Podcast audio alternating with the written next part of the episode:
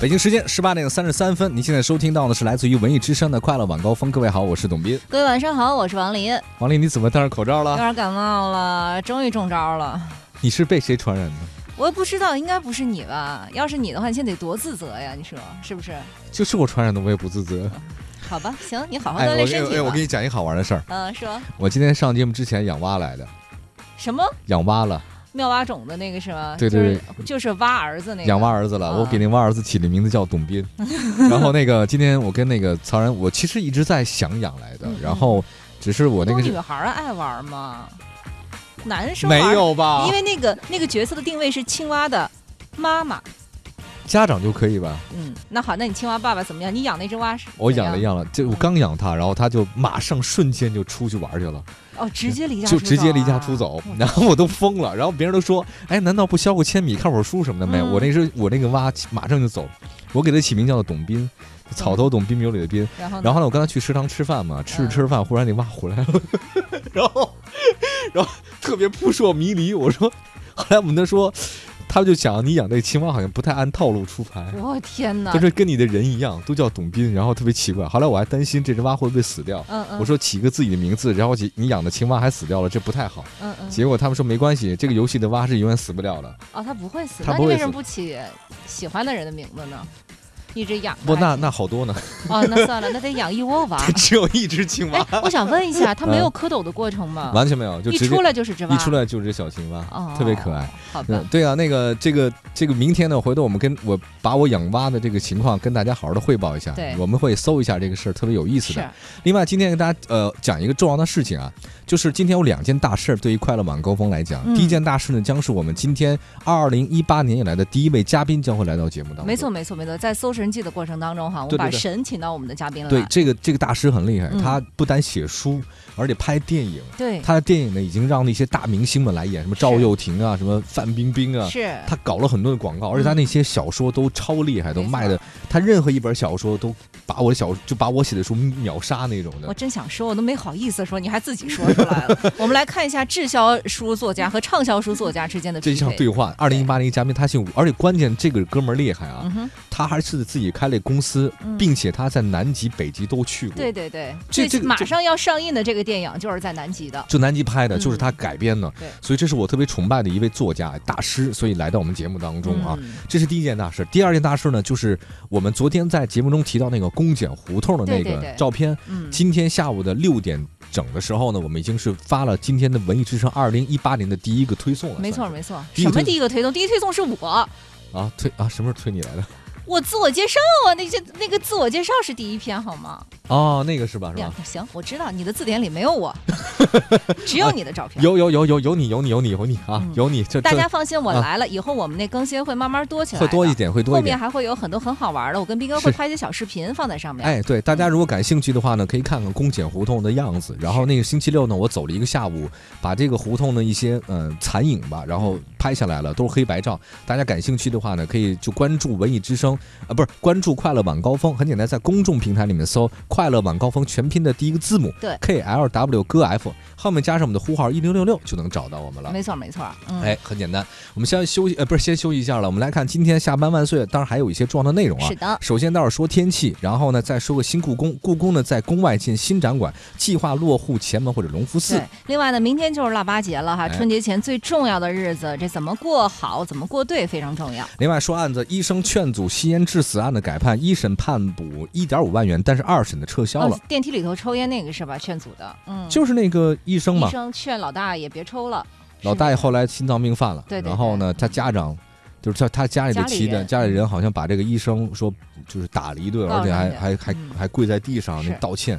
一审呢说医生你得判我们这家里属要赔四十万，说你得赔我们四十万。结果一审呢说赔一点五万就行了。嗯，结果医生说我认可以认，但是呢这个家属不干，家属说凭什么只赔我们一点五万元？嗯然后要要继续搞。结果中级法院认为说，嗯你们你你爸爸的这个心脏病嗯，跟他劝他不吸烟没有直接关系，就干脆把那一万五也撤了。一万五也没有了。你、嗯所以我觉得这是对的。对，你说你说你以后谁还敢劝人你做这些坏事啊。嗯比如你做坏事我不管你，哎，嗯他要心脏病死了啊，还是我的问题。对呀、我觉得这个最早一审法院他这个脑洞有点大，是。我觉得还好二审给撤销了。没错，待会儿咱们来好好看一下这起案子。对另外最后咱们再来说一考题哈，说这个 NBA 有一道考题说，看到情侣秀恩爱受到刺激怎么办？这答案也是各种各样啊。对，好嘞，我们休息一下。大家有什么想对节目说的，随时发来微信，在公众平台里面搜“快乐晚高峰”全拼的第一个字母后面加上一零六六就是可以了。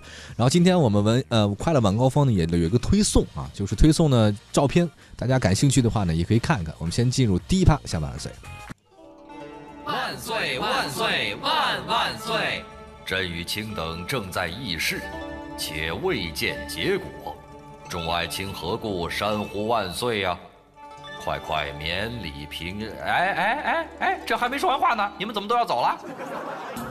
皇上，您看，殿外日暮低垂，有时已过，臣等下班了。皇上，明天见。下班！万岁万岁万万岁！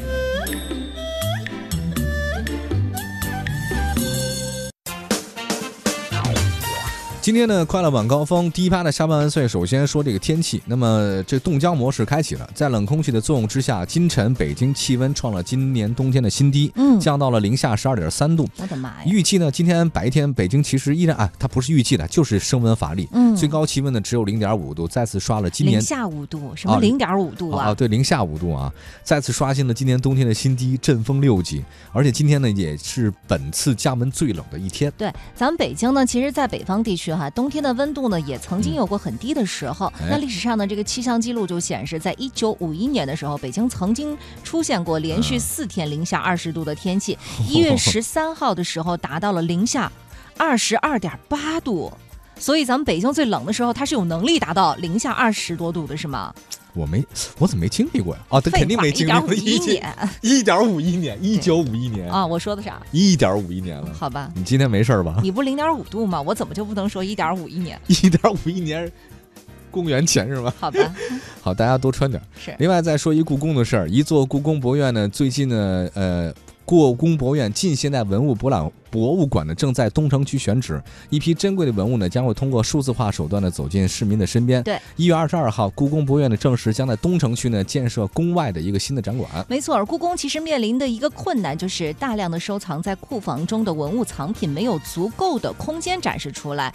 单霁翔院长也说了哈，这个故宫呢是拥有一百八十六万件的文物藏品，其中有百分之九十三点二是珍贵文物，每一件呢都称得上是国宝。所以尽管每年故宫开放的面积都在扩大，但是受到空间的局限，每年只有大概百分之一的文物它有这个露脸儿的啊机会。那未来呢，一大批故宫的文物呢将在宫外亮相了。这次呢，故宫是跟东城合作，啊，包括打造一座故宫近现代的文物博览馆啊，嗯博物馆。那个单院长说了，故宫呢有六千件近现代的文物啊，哎，光那个齐白石的作品就四百多幅。你说这些东西吧，它很很少有机会展出，它毕竟地方有限，紫禁城。未来呢，宫外的新馆呢将为这批文物提供固定的展出机会了。对，其实现在新馆呢已经进入到一个选址的阶段了。东城区透露说，美术馆和隆福寺区域或者是这个前门地区哈，都在考虑的范围之内。那可以肯定的就是，新馆和故宫的距离嗯将会在一到三公里的范围内，便于布展。嗯宫外的新馆呢，将会尽量的按需定制，满足故宫提出的面积啊、展陈啊等等等等这样的需求。嗯，所以呢，除了这个宫外的展览之外呢，一批珍贵的文物也会通过数字化的手段走进宫门，比如说动态的《清明上河图》哦，这个有意思啊。对，还有这个穿上皇帝的朝服，和大臣们一块儿聊天儿。哦，当然，也可以跟着御厨去学两道皇族爱吃的宫廷菜。我觉得他这是通过一些什么 AR 的这样的 AR VR 吧对 AR VR 的。哎，我倒是，挺喜欢穿上皇族的这个皇上的衣服，嗯，我不会跟大臣聊天的。我知道。那你就不用穿了，你不用穿潮服了，不是你不用穿潮服了，你知道吗？哦，穿穿潮牌是吧？皇上穿潮牌，你不是穿潮牌，你是去翻牌子就直接就可以了。我哦知道你的梦想是什么。好哇，嗯，我特别期待 VR 技术了，现在有点儿对你应该需你需要的对 VR 和 AR 结合，都结合在一起是哈。呃，再来看一个腊八的事儿，这个大家呃，都觉得今天这么寒冷，真的是有理由的，因为明天呢就是腊八了。腊八呢是每年的农历十二月初八，这古人呢有祭祀祖先和神灵、祈求丰收吉祥的传统，在明天，而且明天呢还是佛祖释迦牟尼的据说成道之日，也称为法宝节，也是佛教的一个盛大节日，所以明天就是腊八了，各位得注意了。对，腊八节起源呢是在西周的时候哈，腊八这一天呢，您首先要记住得做四件事儿，第一就是吃腊八粥，第二呢是祭祀拜祖，第三是吃腊八冰，第四呢是腌腊八蒜。我觉得其你会他腌那个腊八蒜吗？你爱吃吗？就那绿色的那个，特别爱吃，特别爱吃，所以咱们的去头标是绿色的，是吗？这个不是我定的，哦，是乔乔定的，好吧，所以他们当时没有经过我的同意就烤。乔也真浮夸。然后，但是其实这四件事儿，我觉得喝腊八粥、拜祖先和腊八蒜都算正常。嗯，但是我觉得那个吃腊八冰这个不太对，因为腊八冰，我听到嗯一种说法，就是说说那个你在这一天吃那个腊八儿那个河里面或者水里面那个冰啊，嗯嗯，把它捣碎了，然后吃下去，你这一冬天直不接吃啊，，对，它不会闹肚子。嗯嗯，要说这一天的话呢，吸天地之精华之类的，我觉得这个就属于陋习。对你你把那个什刹海的冰你含嘴里，然后嗯吃腊八冰，我觉得如果是在过去吧，倒还可以，没有污染，没污染。您要说现在，好家伙，这这这这水都不知道是哪儿的，您就含着去。您您说是为了不闹肚子，但您含了肯定闹肚子。对对对对。这个就算了。所以其他三项还是行的哈。对其实这个腊八节和佛教也是有着很深的渊源。刚才嗯咱们也说了，佛祖释迦牟尼就是在这一天他悟道成佛了。嗯那所以为了纪念这件事儿呢，就是呃在每年腊月初八就要熬这个腊八粥来供佛。嗯那通常呢，在这一天哈，各大寺院呢也会举办盛大的法会。就是明天早上啊，嗯明天早上，对呃所以那那那所有的那个寺院都会特别火，是吗？他门口很早，他就舍粥。哦，舍粥。我去嗯那个就是潭柘寺嘛，还有很多这个云居寺、潭柘寺、戒台寺。北京最大的这几个寺庙门口，它都还有红螺寺也，红螺寺在搞不搞我不太清楚，但是潭柘寺每年都搞，都搞这个，每年的门口它会舍粥，它一小碗儿，嗯，这小碗儿的话呢，给你挑一下，就一点一点，就这意思一下，都是腊八粥是吗？里头？全都是腊八粥，它它会在今天晚上就就熬嘛，嗯，明天早上起来一大早。就你要赶早才去才行啊。嗯。那么另外呢，这个大家都知道，这个这个几个寺庙嘛，比如像这个云居寺，它会明天上午在正门外举行感知传统文化、体味民俗腊八的主题腊八舍粥活动。嗯而这个腊呢，其实就是左边月字旁，一边昔日的昔啊，这个类似，它是中国古代一种极为重要的祭典的方式。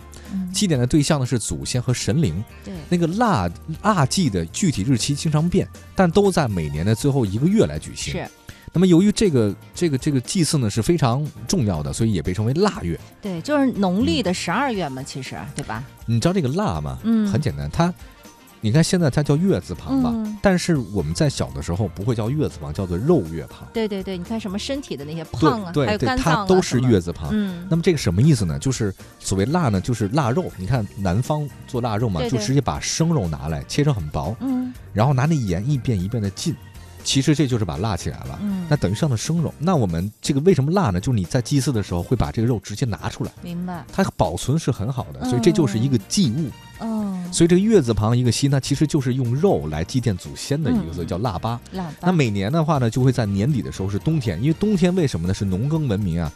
你夏天是很忙的，嗯秋收也很忙，嗯春播那就更辛苦了。嗯那所以呢，只有在冬天的时候是农闲。嗯，那么农闲的时候，你要想把最好的东西贡献出来，你没有什么事儿干，那就是祭祀祖先对。那你就把你的那个时候的腊肉拿出来就好了。啊，所以才会用，这个字，就腊。也就是明天是腊月初八是吧？对，腊月初八。哎，我农历生日腊月十五，你还能赶得上？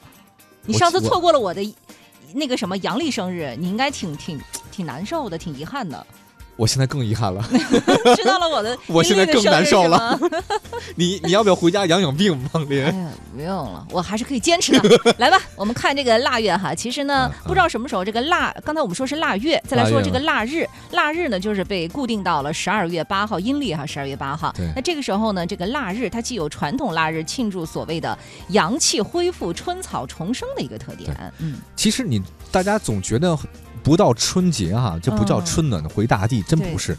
真正春回大地的日子就是在冬至那一天，嗯，就冬至那一天，实际上从那天开始起，已经慢慢慢慢的就已经奔着春天，春去了。，对春天的那个阳气已经开始慢慢恢复了。嗯也不是说你非到春节然后才才恢复的，那所以腊八这个天呢，十二腊月初八就已经开始有慢慢的这种就是阳气回暖，慢慢开始就上升的意思。就我们的春天已经快到了，是吧？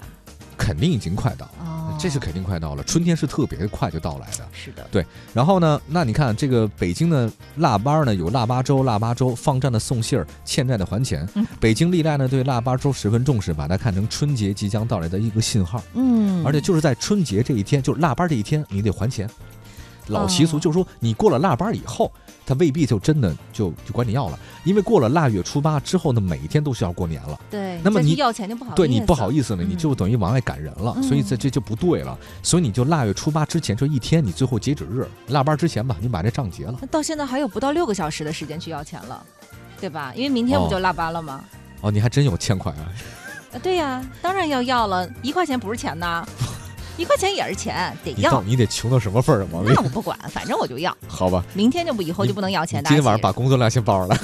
哦，是啊，还有工作了，你看你就欠我钱呢。我还欠你钱啊，是台里欠你钱，所以大家注意啊，腊八节还是明天如果能喝口粥的话最好。嗯，下一个消息再说说这个案子，医生劝阻吸烟致死案的改判，一审判是一点五万元，二审是撤销的。是的，我们来看一下怎么回事儿哈。就是之前呃，大家在网上能看到那条热搜，在河南郑州呢，有一个医生在电梯里头劝阻一位老人吸烟，然后这个老人呢就突发心脏病离世。啊、这件事情呢现在有了一个新的进展。被告人杨帆他就是一名医生，二零一七年五月份的时候，他在电梯里头劝那个老人家你别吸烟了，结果俩人吵起来了，没想到老人随后猝死。杨帆说，作为医生呢，他深知抽二手烟的危害，在医院他就经常去劝病人。那么在这个公共场合，有朋友在密闭空间抽烟的时候，他都会上去劝几句。哦，这杨医生说，我劝他不要在电梯里抽烟，这老人觉得伤了自尊，情绪很激动，嗯，是我没资格管他，因为俩人就产生了分歧。但老人家属认为呢，你这个杨帆无故的跟这我家里的老人呢产生争执，导致他心脏病发作，对，你应该对我们家人的死亡做出赔偿。随后，老人家属呢将杨帆告到了郑州市区金水区人民法院，要求呢是赔四十万的。杨帆说啊，这事发之后呢，老人的家属对他一直辱骂、踢打，而且还逼他下跪。啊，他说其实老人家不在了，我自己心里头也挺不好受的。那在一七年九月四号的时候呢，金水区人民法院做出了一个一审判决，要求这个呃酌定杨帆向死者家属赔偿一点五万元。那一审判决之后呢，杨帆也没有上诉，但是呢，这老人的家属就去上诉了，上诉到郑州市中级人民法院，要求呃一万五太少了，不行，你得赔我四十万。那中级法院再审之后认为哈，老人本身就患有心脏病。并发作不幸死亡和杨帆劝阻的行为没有法律上的因果关系，对啊，而杨帆呢对老人的死亡无法预见，他没有过错，所以法院最终认定杨帆不应承担责任。同时呢，中级法院还认为呢，杨帆在电梯里劝这个老人家呢吸烟合法，这是正当行为。对对对对，这完全正当，这是公共场合，你就不能吸烟呢，嗯他不应该承担任何的责任的。所以郑州市的中级人民法院呢，纠正了一审判决杨帆要给还赔一万五五千块钱的这种错误。对，就直接那一万五也不需要杨帆完全去赔偿了，不需要赔本来就不该他赔。这就弘扬了社会正气。对对对，你看人家那个做的不对的事儿，你还不去管，你管了人家出事儿了，你还你还你还自己受责任？嗯，我觉得开什么玩笑？我觉得我不太懂，而且关键，我要是这个杨帆，嗯，你我凭什么我这事儿还没了之前，你就逼着我给你们下跪，嗯还侮辱我还让我赔你道歉？我凭什么呀？我要是他，我我如果我可以伸张正义的话，说我反告你，你们侮辱我，嗯，精神损失，你精神，损失费，我嗯凭什么要给你们家下跪啊？嗯，我你你你家老人的死跟我没有直接的关系啊！嗯，你还侮辱我、辱骂我，那肯定你要人格，那我你得赔我钱，反诉你才对，对，就是杨帆哪，有这种道理？我我估计哈，他可能是一个心地比较善，因为他是一个医生，他可能看的这个生死的东西比较多，他确实能够体谅到家属的那种心情。就老人家走了，他确实觉得心里有点过意不去。但是其实他这种过意不去的话，不去声张的话，确实哎会有助于这个、你。你知道我那天我在微博，发了，还发了一条信息吗？嗯你可能没看，就是那个一老太太，星期六晚上嗯啊，啊我看见了健身房那个，不是健身，房，是我去那个体育用品商店，嗯，我呢要给我那个我买个新的游泳眼镜因为我那隔仨月换一次漏水。啊，那不是健身房啊，那个其实是那个公共场合啊，嗯是那个就是马家铺那一个特别大的体育用品商店。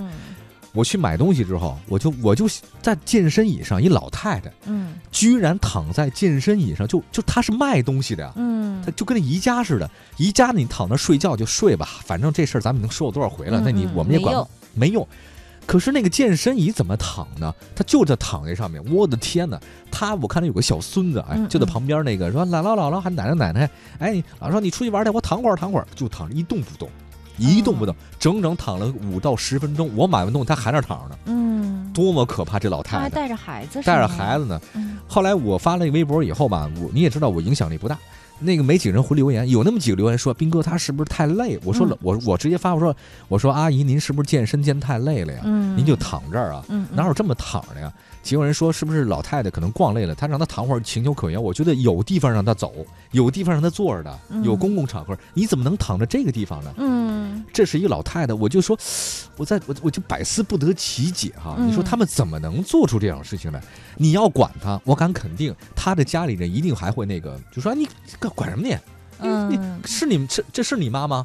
就是他会把一个你不尊老爱幼的这样的帽子扣在你的头上。尊老爱幼，你首先前提是你得你得为老值得我们去尊重。你要为老不尊的话，我干嘛尊重你啊？嗯，坏人他是变老了呀，我是我一直这么想法。他嗯坏人他不会说是老人变坏了，他这个人的江山易改，本性难移。他原来什么样，他现在还会什么样。嗯，嗯，所以我并不认为这个是他自己后天的变化的，是他原来可能就是这样的变化。嗯可是你一旦管他，他会反而告诉你说：“我有心脏病啊，我发了，我告诉你，我得我得我得我得你得陪我，你怎么办嗯啊，小伙子，我心脏不好。”我他马上拉着你说我高血压犯了，你得陪我，你得这样我去，你说我招谁惹谁？你谁谁该管他？嗯，你老你这这个是为老不尊的事儿，我觉得也挺多了。嗯嗯，所以呢，其实这件事情给我们一个什么样的一个忠告呢？就是我我在想哈，因为啊，带三岁、四岁这样的小孩子出去，你就别说老人家，就有时候我自己带出去的话，我都想偷摸找一地方，我直接倒下我就睡，就真的是嗯挺累的。如果说商场那你自己倒着去啊，你就别影响大家看东西啊。对，但确实现在嗯很多的商场里头，它确实没有这种，比如说能不能够辟出来一块专门的地方让人去休息，我觉得这个其实是可行的，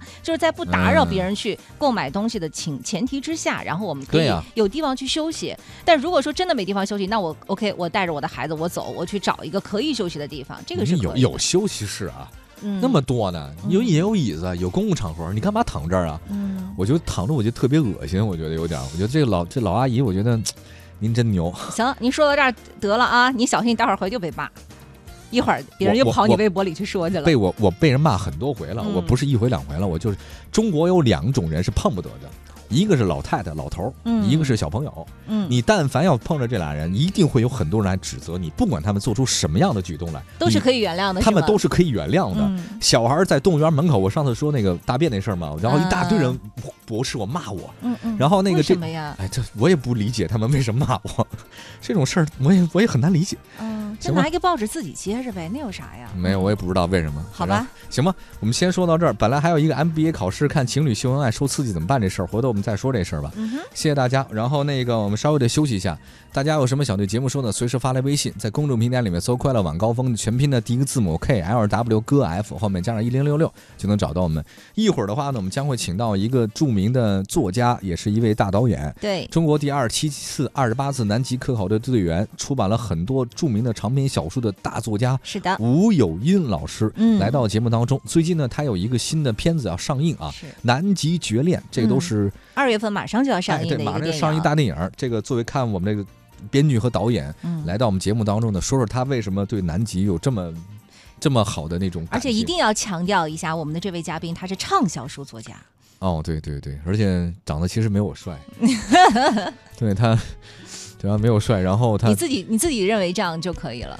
待会儿我发照片好了。我觉得我的才华应该比他好，那好吧，滞销书和畅销书说，嗯，我的才华比他好。他运气比我好一点而已。我们休息啊，然后请我们待会儿请吴老师来啊。看起来朋友很多，知心的没几个，而最关心的就是你。尤其在这些年后，分开的那么远，感情就更难说出口。回程的机票在手，也许明天就走，其实都可以更只要你开口留我，只要一个理由，就能让我停留。别太晚，别太乱，别太烦，告诉我有没有人让你取暖？谈情感，谈孤单，谈平凡，虽然所有相聚都可能面对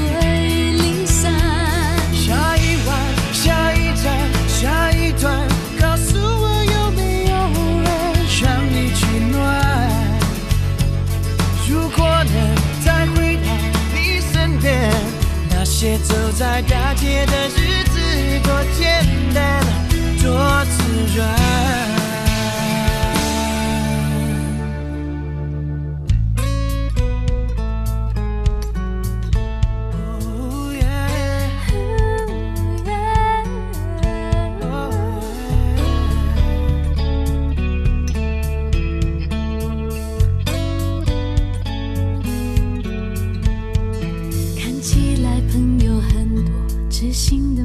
几个，而最关心的还是你。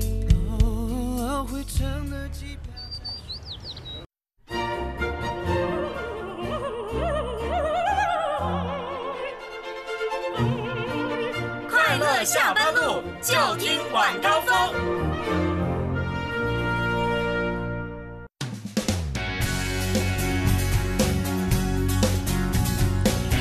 北京时间十九点零四分，呃，您现在收听到的是来自于中央人民广播电台文艺之声的快乐晚高峰。各位好，我是董斌。各位晚上好，我是王林。这个呢，算是我们二零一八年我们搜神记啊第一位请到了嘉宾。你也知道，我们请嘉宾啊，说了王林啊，嗯嗯，呃，因为你从一月份才来嘛，对我我我们是很挑的啊，嗯我们一个礼拜最多只请一位嘉宾，对最多。有可能以后会变成一个月只请一个嘉宾，所以重量级是非常可观的。不不不不，还是一个啊 一个礼拜一个会礼拜一次吧。我们老与世隔绝也不太好。好，今天呢，我而且我们会请到呢，就是跟文艺还有包括影视啊，跟呃有点关系的嘉宾是。像今天呢，我们请到的这位嘉宾就很厉害。刚才我跟他聊了一会儿天儿，嗯我。发现我们俩有很多共同的地方。哎呀，大家你们是不知道啊！我刚才啊在我们放广告的这段时间，我坐在这儿活生生的听着两位作家在这儿聊。虽然一个是啊畅销书作家，一个是滞销书作家，你说谁是畅销，谁是滞销的？说清楚了你。们心里有数就行了，还非得让我说呀？这哦看破不能点破，是不是？对对对两。位就是就这个呃交流这个书卖了多少啊，交流一些经验，然后有请我们今天的滞销书作家，是我是我，这个是我，畅销书作家。然后哎，我们把他那个抬头介绍一下，好吧？当然要介绍说说。嗯哎，我们今天的这位嘉宾哈，我们的呃吴董吴作家和吴导演，他呢是我们温安红影业上海有限公司董事长、作家、导演。哎，中国第二十七次、二十八次南极科考队员，哇，这个 title 厉害了哈！出版过的作品呢，包括《爱比死更冷》《弑神战记》《南极绝恋》等长长篇小说，对，包括还有一些广告作品。很多。对，从九九年到现在呢，也是给很多的品牌执意呃创意指导过数百条的影视广告。那电影作品呢，也是担任过电影《白象》的编剧导演嗯。一五、年的时候呢，担任了灾难爱情电影《南极之恋》的编剧导演，并且呢去到南极实景拍摄，而且这部影片即将在二零一八年的二月二号就要上映了。有请我们吴有音老师，吴老师你好。嗯，你好，董斌老师。你好，王老师。哎，哎呀您好，吴老师，哎，王老师也别喊我老师，我这真是嗯受之有愧。对他他不老。然后我问一下，那个就是舞蹈吧，我您就更愿意这么多身份里面，像导演、还有作家、还有企业家、还有董事长董事长，嗯你更喜欢哪个？我我就是一个导演，但大家都叫我舞蹈。舞蹈哦，叫叫导演更喜欢。对，就是个导演。哦，就那你为什么写这么多的这种长篇小说？你看什么《爱比死更冷》啊，《南极绝恋》之类的，嗯这个是你业余时间写的吗？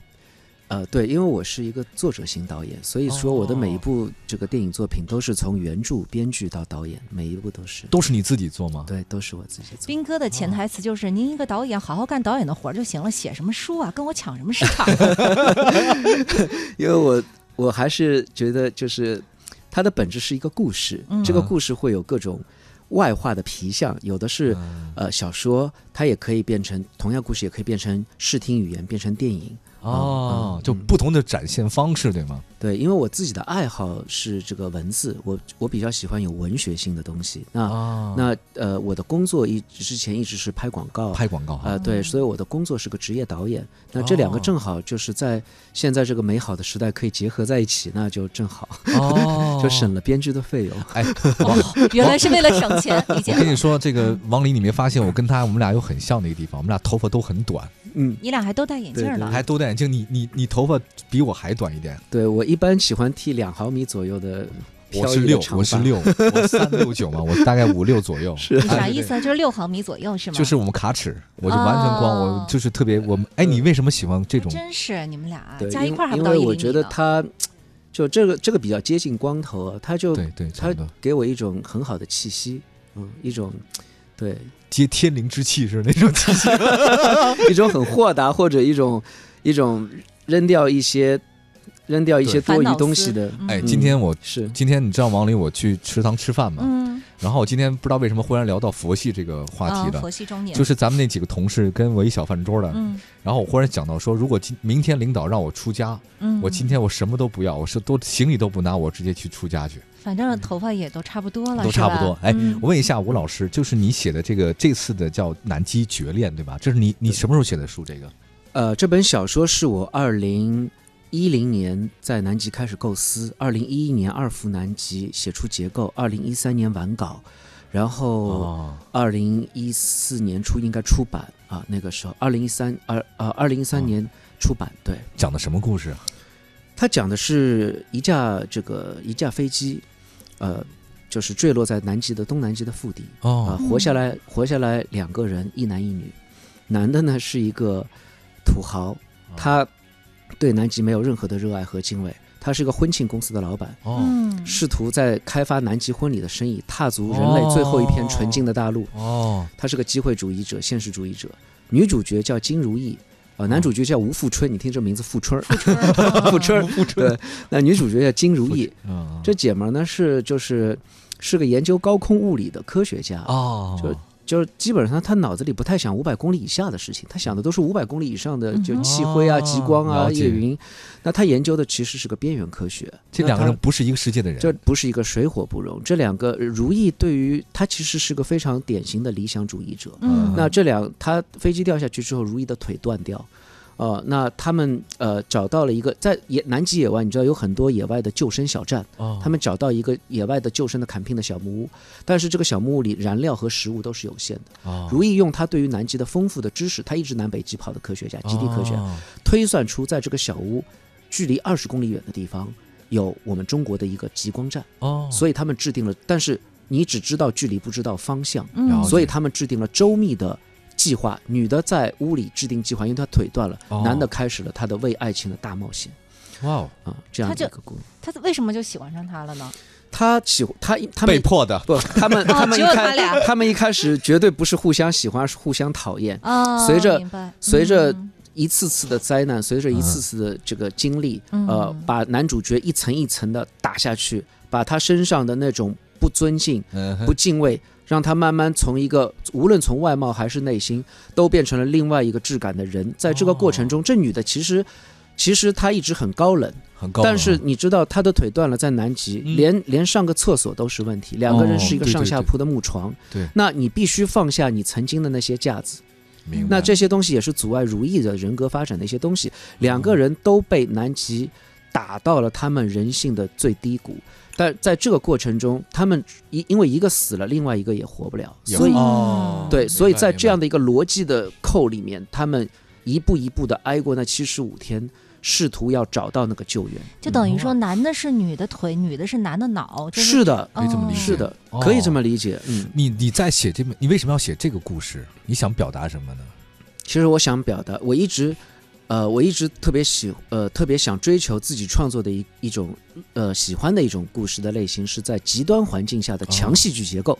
嗯。那么，那么我觉得极端环境下的强戏剧结构，首先我会要解决极端环境，所以我呃选择了南极啊那强戏剧的结构是我对商业类型片的一种探索，因为我的、哦我虽然小说我我会有我的文学性，但是对于这个文学性怎么植入到视听语言，用抽象的声音和具体的画面来组合成我们的视听语言，我会有很多的自己的想法。明白。呃，所以说在这样的在这样的创作的欲望之下，呃，其实我又会有一点野心，呃，那这个野心是我试图第一次，呃，一部商业类型片啊，爱情灾难片，呃，投资过亿的，那呃，只有一个男人，一个女人，哦呦呵，一只小企鹅，哦。一个被废弃的野外的南极小站和一片荒凉残酷的南极大陆。我试图用这样简单的五种元素构建出我眼中的一个世界。哇，好厉害！只有他们俩呀，好厉害只有他们俩，对，哦哎，这个，我觉得，我觉得你你能能用这么简单的元素构造出来这么一个故事，我觉得很厉害。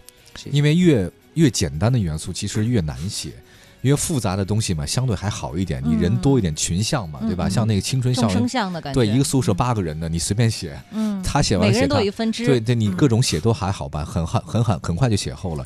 那你其实把这个他们在这一个场景当中的内心的描写，还有包括对环境的想法，还有各种的对话，那你你构思的应该是很多很多了，对吧？构思了很多，因为有、嗯有很多真实的经历。哦促使我去想到这个小说的一些设定。嗯那比如说，第一次我去呃这个南极是坐雪龙号穿越西风带到达了哦中山站，那么第二次呢，我是乘坐在第第二次是从智利的彭塔，啊。我搭了那个美军的 C 幺三零的大力神运输机，哦。然后呃降落在西南极。那那个大运输机啊，就很像诺曼底空降的，哦。它嗯遭遇到湍流，所以在那个过程中，我就我当时就大家是开玩笑说第二天怎么办啊？什么的。啊。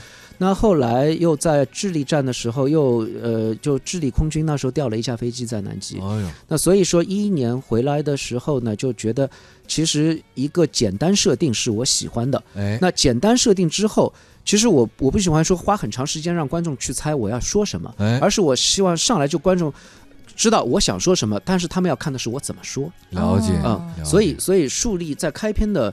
呃，五到十分钟之内树立我核心的叙事目的，嗯是我是我自己对自己强叙事结构的一种一种要求。嗯有你自己的投射吗？这男的 男的有有没有有没有我？我觉得男的女的都有我自己的都有你的投射。投射对对对对对，没就是就是大家会找一个目标嘛，或者一个原型那种感觉。你觉得这个男的在你身上继承了，或者说你你写出了多少你自己的部分？你感觉？我觉得呃，富春它代表着我身上很现实主义的一面，啊，呃，然后如意又代表着我对于文学的那些很理想主义的一面。那富春，他让我会想到那些画面，呃，那些摄影机、后期设备、嗯。拍摄团队。对，如意会让我想到，就是他老让我想到一个键盘、一杯清茶，嗯。一个一一首音乐，就晚上一个人在写字。那他呃，他是自己人人格中的两面两面，嗯。但是我觉得，在一个呃其实南极看似很辽阔，一千四百万平方公里，但是它其实，在电影里它属于一个封闭空间。嗯。哦，那么在在这样的一个封闭空间之内，它的电影的类型，商业类型片，它是有严格要求的，嗯就是说。你到什么样，到几分钟，到几秒，你必须达到什么样的观赏的欲望，对，你的节奏绝不能拖，你不是文艺片，你你哦你一定需要一扣一扣一扣一扣连连贯彻下去，达到你的持续观影欲望，并且你的故事是有大文艺情怀的，是好看的。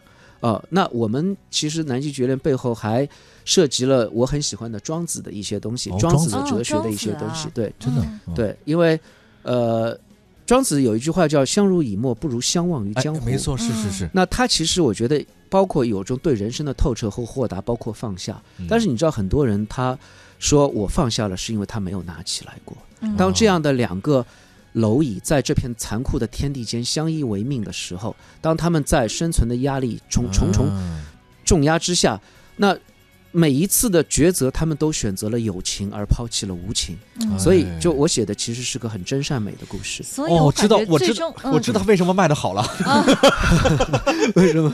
这本书为什么畅销？我终于大概明白了。所以都后这后来富春把这句话反过来了，他说嗯其实是我们相忘于江湖啊，咱不如相濡以沫。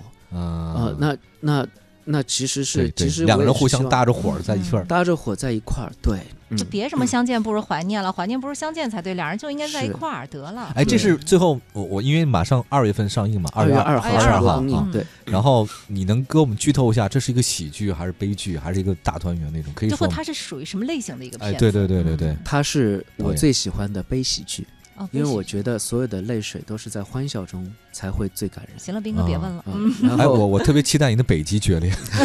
我我是之后会想一直想写一个北极题材的小说，嗯。真的，嗯，那个你需要那个北极的一些匪帮啊，或者这个其他一些打杂的，我可以啊。我觉得 好，我们可以一起在那里创作。舞蹈刚才对对对对，按照舞蹈的意思，你看只有人和企鹅，你去北极只能演北极熊，真的，呃，我没有意见，哦只要能只要能出这这是一特别重要的角色，推动这戏剧往前发展全靠我这北极熊了。我告诉你，事实上，南极绝恋当时嗯我呃做这个电影一共去了四次南极。哇，但但最后我那个剧本啊，我是在一个人在北极极夜，零下将近四五十度，极夜在北极斯瓦尔巴的群岛，哦北纬七十九度的一个小木屋里一个人完成的。天哪！我有一个月没有见过阳光，也没有同伴，我一个人也没有 radio，也没有任何信号哇。老师，嗯你这么孤独，为什么啊？因为因为其实我当时就是我觉得还是主要是对于如意这个人物的角色的塑造。女富春他呃，幼挺在南极的拍摄，他有他的南极大冒险，但是对于如意这个人物，更多的是在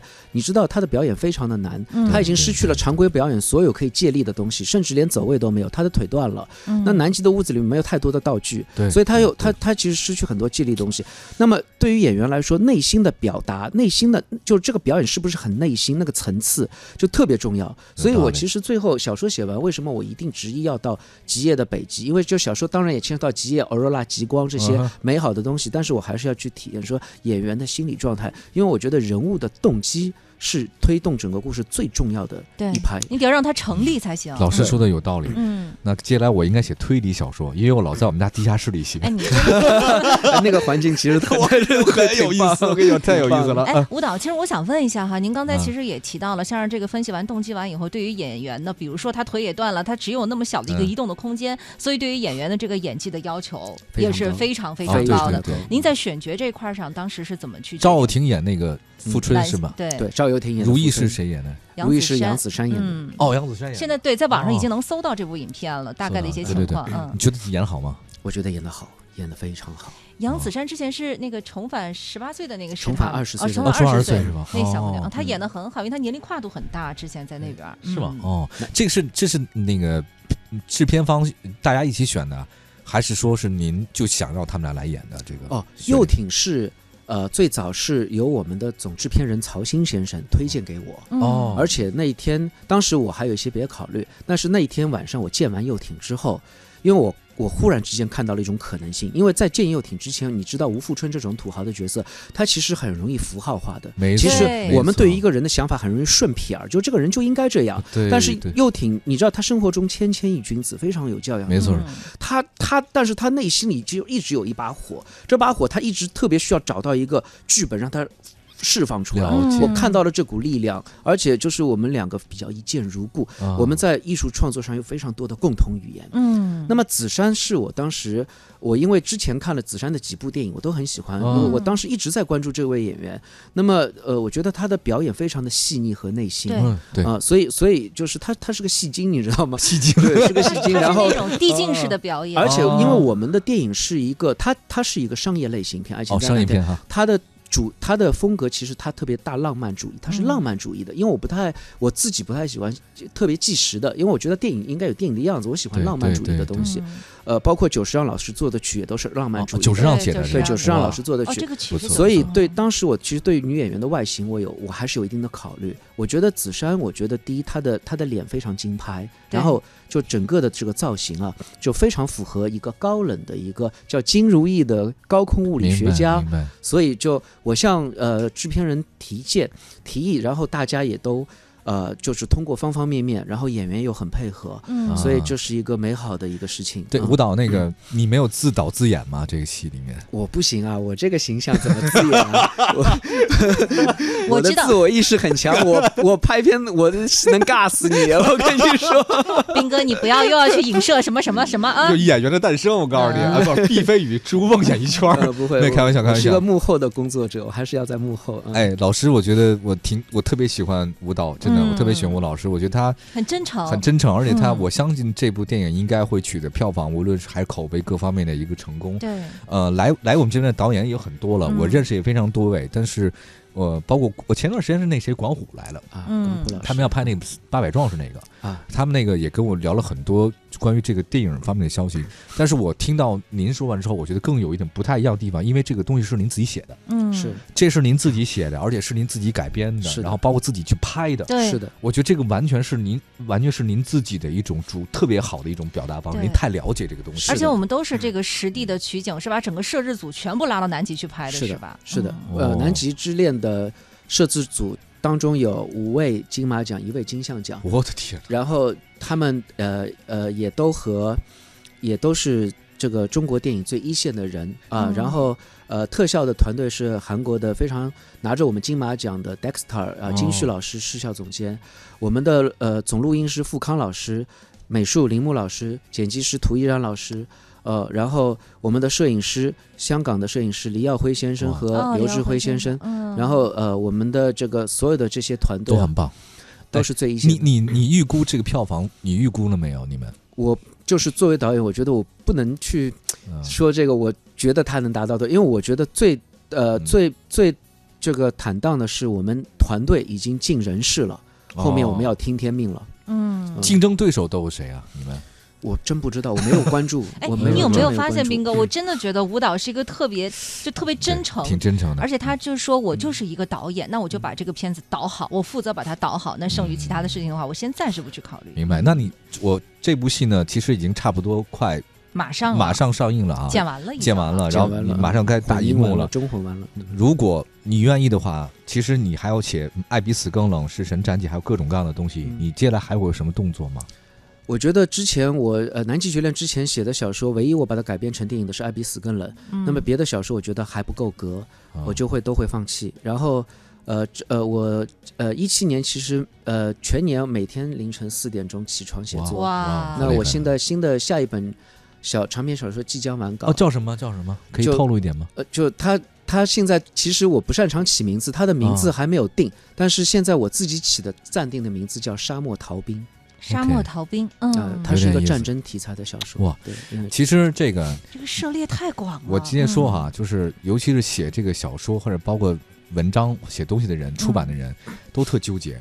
比如鲁迅，你知道他这么厉害的一个人，他最纠结，你知道有什么吗？嗯嗯，装帧、嗯哦，封面倍儿纠结。哦，我知道你有次不还发图给我吗？对问那个什我，我问你哪个封面好看吗？我问他，是我是我其实包括名字也是，您的书还有包啊各我自己纠结了千千万万次了，就都是这样的。我希望这个有音老师这个舞蹈他的作品会大卖，嗯，然后也希望你的有越来越多更好的呃作品会给呈现给我们的观众、谢谢还有听众、还有受众朋友们。谢谢。然后这个有机会的话，那个等这次公映公映完以后，我们期待着回访，哎期待着回访，同时也看看《南极之恋》它的这个这个大获成功的好消息吧。对，大家现在就可以在网上先搜一下哈，《南极先买票去啊先买票去二月二号就全国公映了。对嗯我们晚高峰的粉儿也不少呢，然后大家呢赶紧去去去多关注一下这个好导演的一个好片子。嗯嗯，那个还有什么想对我们听众们说的有吗？现在我们晚高峰很多人啊，说说吧。啊，我希望作为中国的导演，能够拍出一个世界的样子的电影啊，就是一个真正有审美的，有我们自己的中国人的情怀的，有我们对那片未知的大陆的尊敬的。嗯所以，我想，我想最后想说的是，这是一个，这是一个，这是一个像为了真善美而牺牲而奋斗。那你在这个故事里，你可以看到强大的生命力，你可以看到真挚的爱情，啊、你也可以看到南极的奇观，啊，各种的灾难，啊、很棒。你会看到我最想表达的，永远就是在极端环境下，人嗯性中被压抑出来那最耀眼的东西。明白。嗯这个导演不上道，他应该说这个主持人应该下一部片子有你的东西了。对呀，讲了这么多情怀，就没有提我们的事情，下次可以不用来了。这要看剧本。我可以演熊，你放心吧，我演过树。再次再次感谢吴有非常林老师，谢谢谢谢舞蹈，谢谢谢舞蹈谢谢王老师，祝祝福这个本片这个《南极之恋》能大卖谢，谢谢嗯谢舞蹈。好，别走开，继续锁定快乐晚高峰，我们一会儿一会儿回来。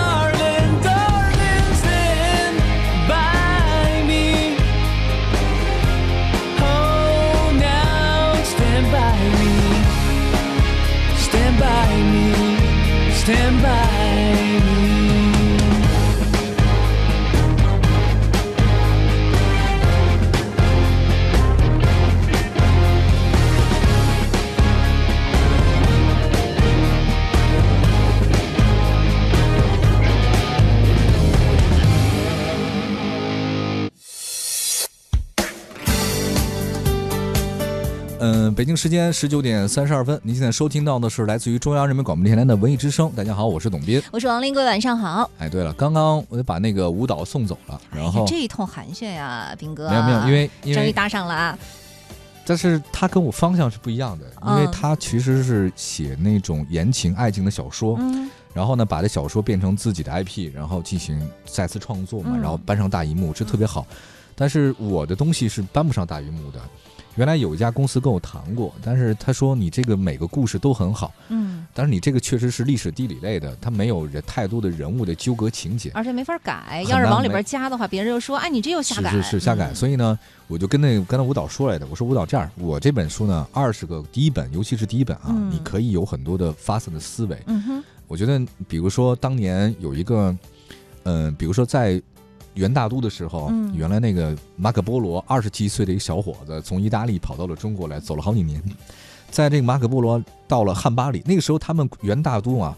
呃，就是元朝管北京不叫这个北京，也不叫北京，叫汉巴里。嗯，叫汉巴里汉巴里，他说：“他说这个马可波罗站在汉巴里的大街上的时候呢，没几年的时间，大概后面可能过了不到一年多两年的时间，嗯就有一个在北京的房山的十字寺，嗯就有两个人叫拉班扫马跟他的学生两个人嗯从北京出发，走野狐岭就张家口出发，走到了大英帝国的那个管辖地，到了法国那不勒斯的沿岸，还受到了法王和英王的接待。这个人叫拉班扫马，嗯，他们两个人在这个欧亚大陆上画出两个完美的弧线。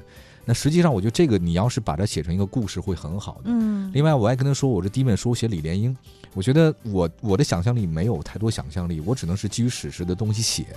那我写的并不是李莲英在宫内的时间，我写李莲英在慈禧死了以后她的日子，嗯就是她去哪儿了。我叫我所以那期我那叫做就是叫公公去哪儿了嘛，就是你你不要写他最好的时候，写的最最悲凉的时候，他走了以后会怎样，怎么分财产的，他住哪儿，还要包括写这些东西。嗯所以我想可能你可能会更感兴趣，比如说我还写到白云观，嗯。他刚才对我白云观那个故事更感兴趣台。台旁边那个，对，咱们台旁边的白云观，其实白云观最早呢，其实就是一个阿哥党和太子党就是之间争夺的一个地方，而且那个在白云观呢，是当时日本的驻北京的两个大间谍在那个地方租了个小院儿，还有俄罗斯间谍租了小院儿，在那边进行情报买卖，然后互通有无的一个非常有趣的一段历史。嗯，所以我觉得你要愿意的话呢，这些东西你可以供你做参考。就是做一些题材，对他说，他说你怎么知道这些事情？我说这个因为是我们我喜欢的方向，他喜欢的方向，他马上要出那本书叫《沙漠逃兵》，实际上讲北宋的。我觉得他很喜欢那种极端环境，对嗯他他的意思就是，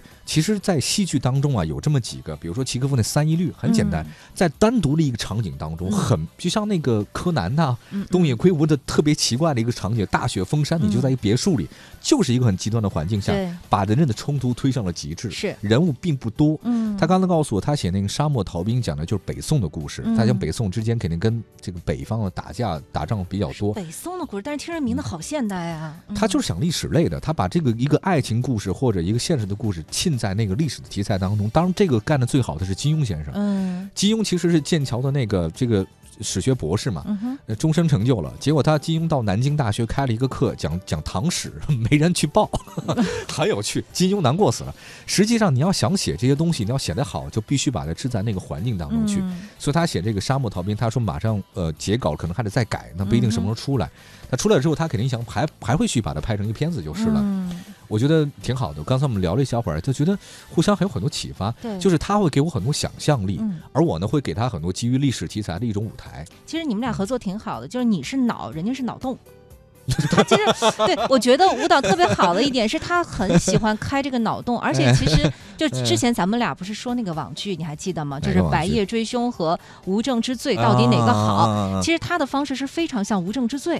就是在那种哈尔滨的大水天一出来一个杀人案，你很早就知道凶手是谁。那为什么到第三集我就知道凶手是谁？我还有兴趣把这个剧看下去呢？其实它最后也是包括人性的一些探讨啊什么的一些东西。对对，但是这个对于导演的功力是有非常高的要求的。对，其实嗯 我觉得真的想象力是我一个致命伤，我确实没有什么太多的想象力啊，这个是我的一个问题。但是我我我我可能我我的兴趣也不在这儿，我的我觉得我的想象力呢在工作之后就枯竭了，因为我大学还写童话来的哦，大学写过童话，但是我工作了以后我就就很少再触碰这些因为童话破灭了，没了，王子和公主从此幸福的生活在一起。从此过了一个特别不幸福的生活方式，这就是我破灭的事儿。我觉得吧，就真的是脑洞这个东西，你有的时候得放任他去想象，你不用老是遏制，因为你你就是历史读多了，你看哦什么东西都要讲一个证据。对对，你要去找到它的这个根源，它为什么是这样的呢？我一定要去找到它的史实的一些资料来佐证它。我会的。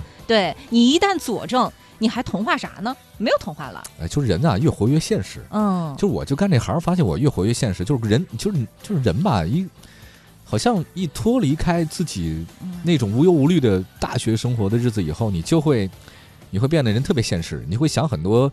你可能之前不会想的问题，那这些问题会影响我以后的对很多事情的判断。再说一点，其实就是没钱。你说你要有钱，你能像是舞蹈那样直接到北极那边，在那儿待一个月对，什么都不管去写别作？别北极，我告诉你，也就北新桥待一个月，我可以。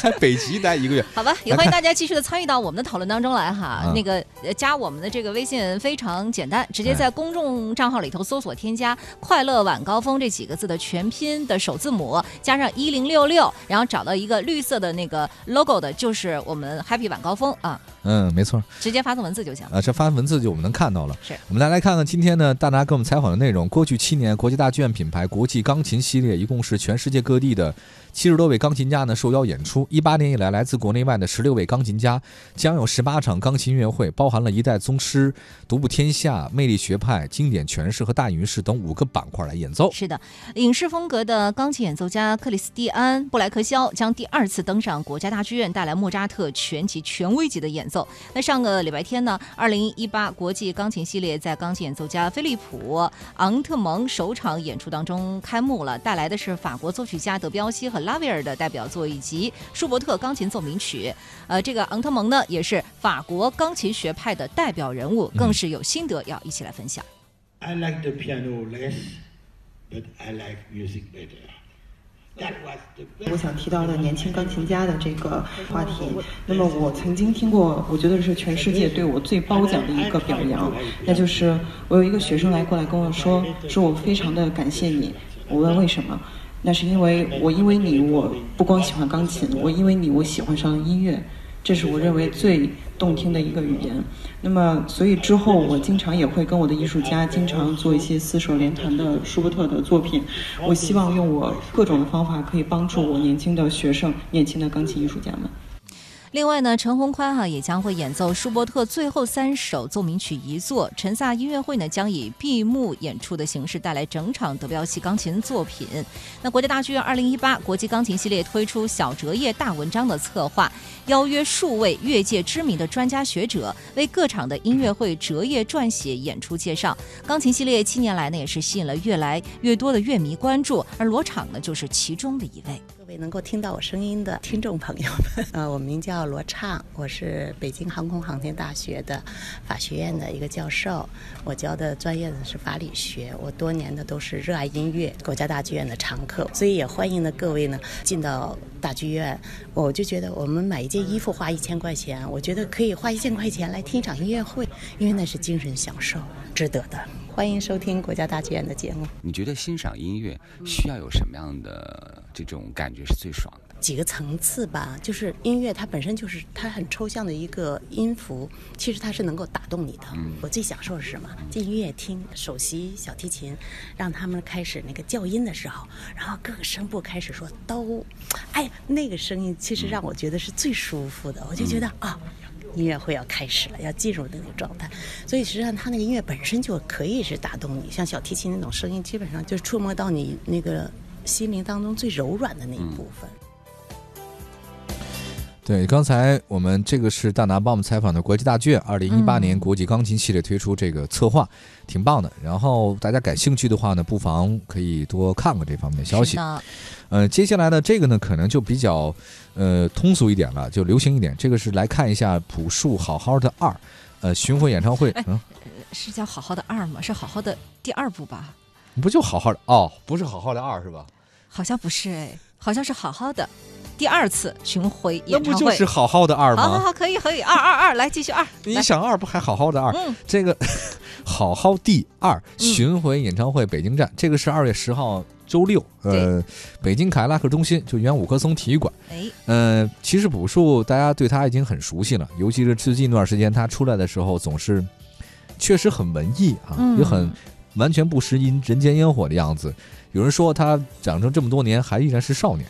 那新旧世纪的交替呢，就朴树呢，他呃这个歌词当中呢有就两千年那会儿是吧？嗯。哦呃，就是我去两千年嘛，当时对对对那个那个专辑很厉害，很厉害。嗯当年他推出《我去两千年》的这个专辑才二十六岁，嗯嗯，还有那个什么那些花儿啊，生如夏花，且听风吟啊，嗯。还有那个傲慢的上校，哇，对对对，其实到后来就是包括他写到《平凡之路》哈，呃，你就发现他其实一直是伴随着我们在成长的，就和我们身边所有的人一样，就跟平常我们认识的一些朋友都是一样的。包括他那个哦网易云音乐不也是才拿了那个最佳专辑奖吗？哦，就是他猎户星座的那个哦，猎户那个星座，对，《平凡之路》好像那首歌也是就是收在他那个猎户星座里头的。嗯，哎，你说，呃，那天我看到他那天有一个现场，他好像唱那个送别嘛，嗯，唱着唱着突然痛哭起来的那哎，种我从来没怎么看他笑过，我突然发现，我也好像是，是吧？他每次在演唱会上，或者是有人去采访他，他都是没有太多的表情，非常的淡然。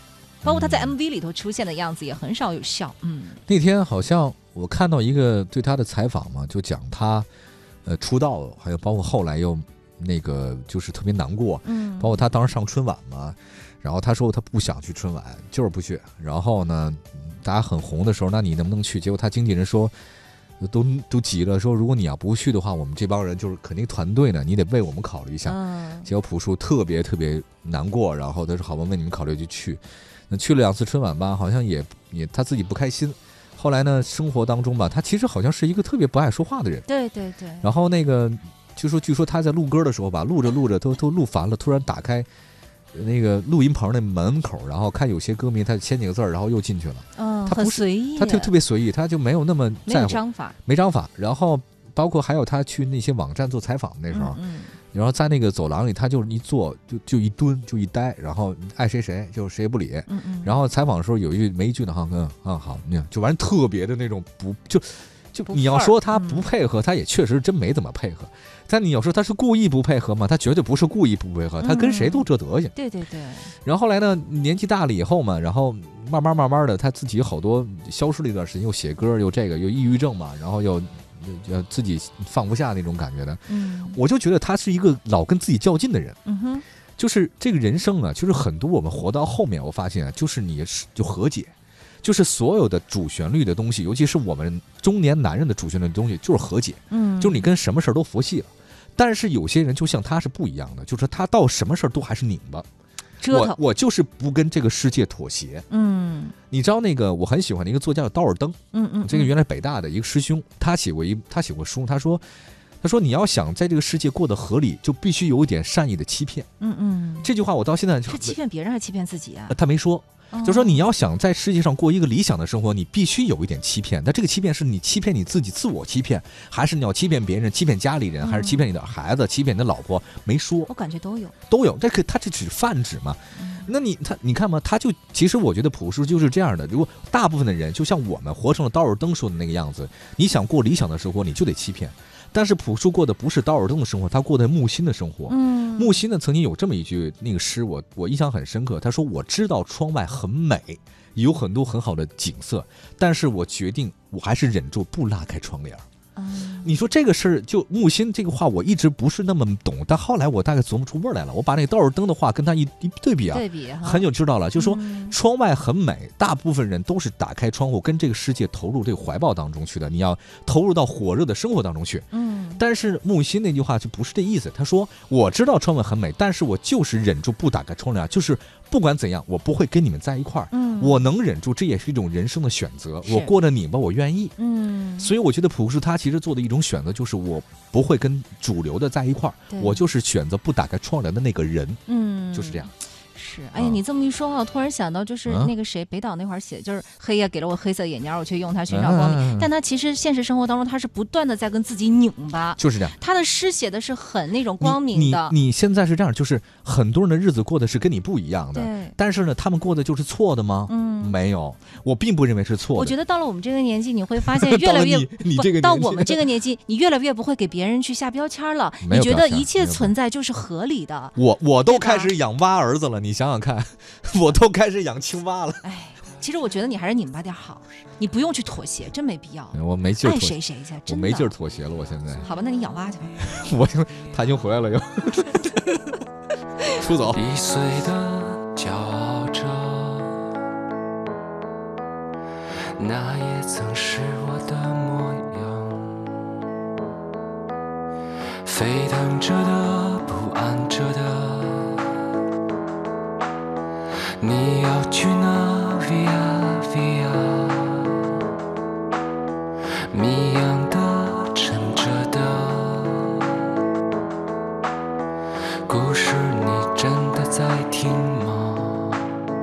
我曾经跨过山和大海，也穿过人山人海。我曾经拥有着的一切，转眼都飘散如烟。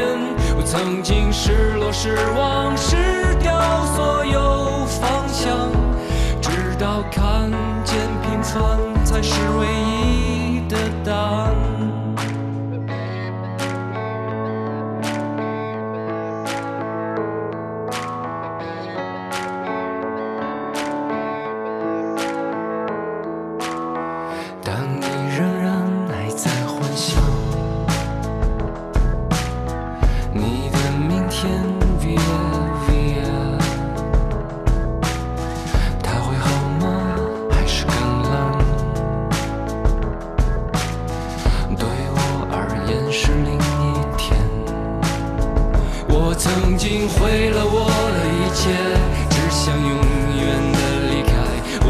曾经堕入无边黑暗，想挣扎无法自拔。我曾经像你像他，像那野草野花，绝望着也渴望着，也哭也笑平凡着。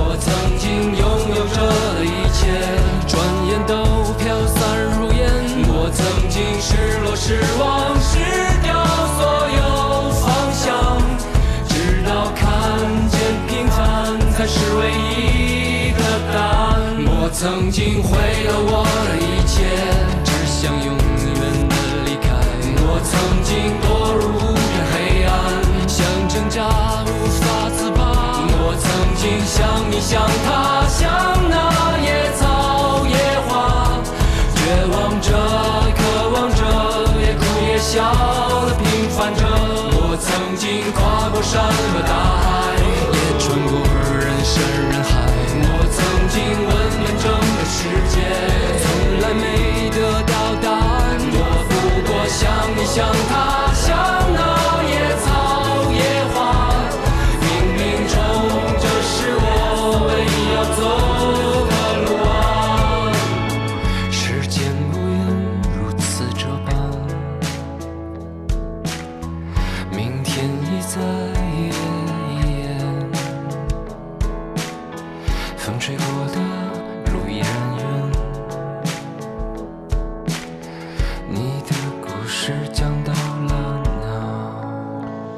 十九点五十二分，您现在收听到的是来自于文艺之声的快乐晚高峰。大家好，我是董斌。各位晚上好，我是王对，琳。刚才说的是朴树的巡回演唱会，接下来的话，我们今天说一个舞台剧，叫做东野圭吾奇幻温情剧作话剧《解忧杂货铺》呢，已经开始了。这个是、嗯哦四月份的哈。对，四月份现在可以订票了，已经。对对，四月十一号到四月嗯十五号保利剧院，嗯、大家都知道东野圭吾这个名气太大了，我们就不再讲太多了。然后，但是说他《解忧杂货铺》是他的三大代表作之一，这个我倒没有觉得吧。嗯，很多人都觉得这个就是你读书可能还有点味道，但是这个东西不管是日本去拍这个电影，还是咱们中国去拍电影，反响都不是特别好。哦，就是电影是吗？对电影，反正前段时间不是被吐槽的特别厉害吗？哦，我就当时我就说过，这肯定不好看。嗯，就是不太好看，因为他那个讲的那个故事就就它没有什么任何的冲突啊 或是什么的嘛，就很平常、很温情的一些故事。嗯，我觉得呃剧本不错，可能没导好。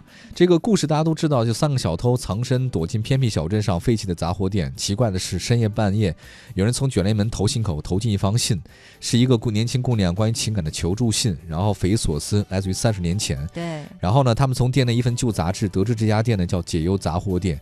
当时呢，人们把烦恼和困惑写进信里面，投进这个杂货店。第二天呢，就会从牛奶箱中得到回信。嗯于是，曾经的店主人浪师爷爷就帮助了不少内心困惑、挣扎彷徨的年轻人。对这个嗯卷帘门里头，来自过去的求助信呢，也是一封接着一封哈。有在这个爱情和梦想之间徘徊的少女，有在理想和现实之间彷徨的音乐人，还有在现实生活的困境中迷失的啊陪酒的姑娘。那出于善念呢，这三个小偷开始一一回答那些收到他们回信的求助者的命运是不是发生了改变呢？